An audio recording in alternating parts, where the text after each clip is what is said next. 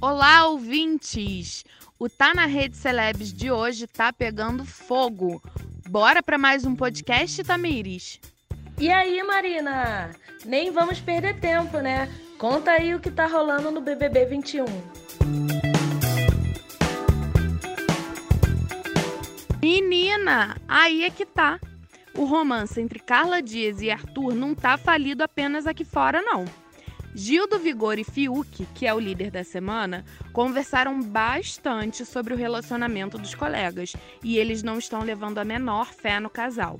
Será que o amor acabou antes mesmo de ter começado? A Tati comentou que a Carla não consegue enxergar que o Arthur não quer nada com ela e está completamente seca em relação a ele. Já a arroba Almilanello disse meu passado me impede de julgar a trouxice da Carla Dias referente ao Arthur. E o Vitu declarou que a Carla Dias é definitivamente a pior ida ao quarto secreto. Escolheram ela para descobrir os podres do Arthur e depois voltar com tudo. Em vez disso, ela voltou e pediu ele em namoro. Não está fazendo uso nem das informações que obteve, tão pouco do poder que tem. Falando em amor e parceria, parece que a bruxa tá solta na casa. Juliette rompeu a aliança com Gil, alegando que o brother não foi recíproco com ela. A sister disse que não esperava ser tirada das prioridades do pernambucano e que se surpreendeu ao saber que ele falou mal dela, levando vigoroso às lágrimas. Vixe, pintou o climão. Essa conversa entre os dois mexeu completamente com os ânimos da internet.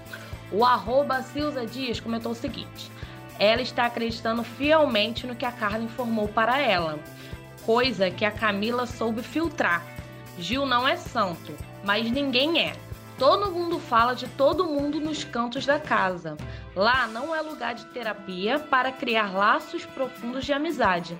Espero que não suba a cabeça.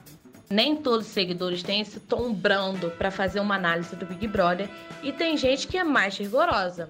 A arroba underline comentou: Ótimo, vai ser amiga da Carla, Vitube e Poca. Eita, Juliette. E por falar da Sister, tem gente que a defenda.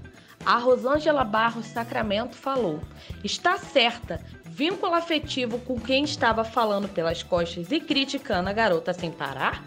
Segura esse BO agora. Esse paredão rendeu muito pano para manga. Foi um tal de todo mundo se justificando com todo mundo. O Fiuk tentou se explicar pro Projota, mas não deu muito certo e ele ganhou um novo adversário no game. Já Juliette abriu seu voto para Poca, que foi até bastante compreensiva para alguém que está no paredão. E mais tarde, a Sara confessou que também se arrependeu de ter votado na fanqueira.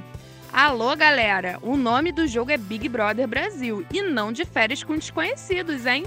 O Everaldo Santos comentou que foi o Projota que teve a ideia de colocar o Fiuk naquele paredão do mês passado e que no final resultou na briga entre Gil e Arthur o Fiuk não deve nada ao Projota.